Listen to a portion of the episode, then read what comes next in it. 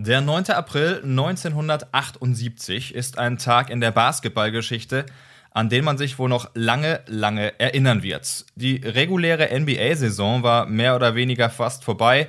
Gedanklich waren die meisten entweder schon in den Playoffs oder im nächsten Urlaub, aber zwei Spieler haben nochmal richtig geflext. David Skywalker Thompson und George the Iceman Gervin.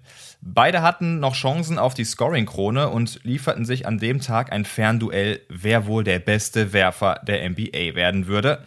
Es folgten zwei der wohl spektakulärsten Einzelleistungen in der Geschichte des nordamerikanischen Basketballs. Die Konstellation sah so aus.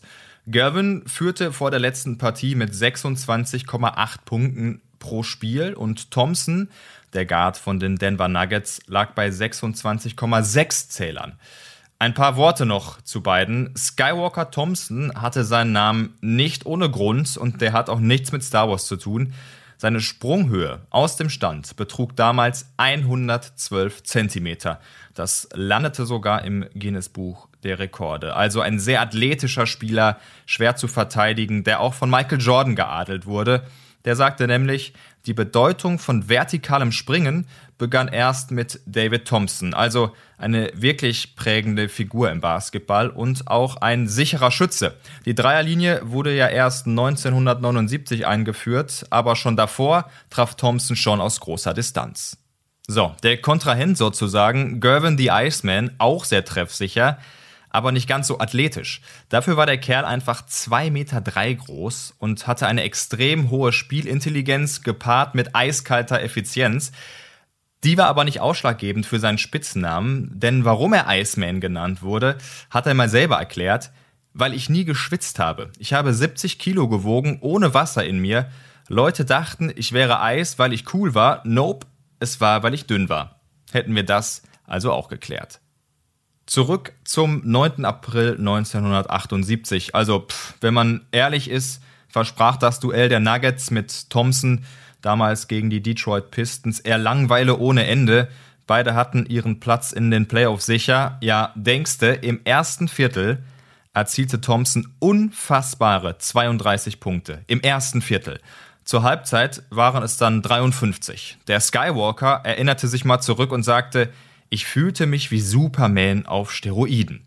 Ja, danach haben die Pistons alles versucht, ihn nicht die 100-Punkte-Marke knacken zu lassen und konnten sogar hauchzart mit 139 zu 137 gewinnen, aber Thompson kam dennoch auf bärenstarke 73 Punkte. Für Gavin hieß das, ebenfalls abliefern. Will er das Privatduell für sich entscheiden, müsste er 59 Zähler sammeln.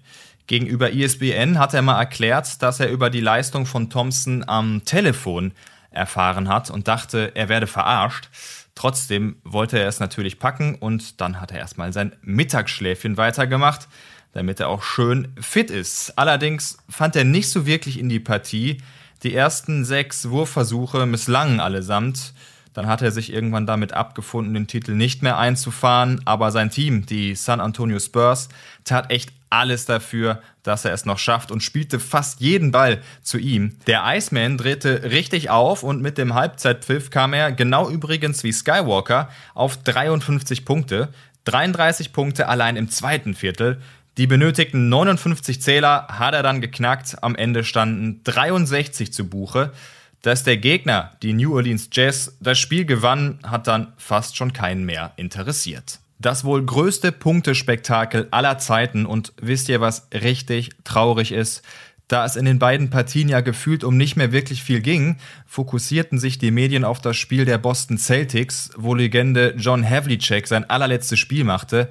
Die meiste Kameratechnik war also da vor Ort und von diesen beiden Spielen von Thompson und Gervin gibt's keine bewegten Bilder.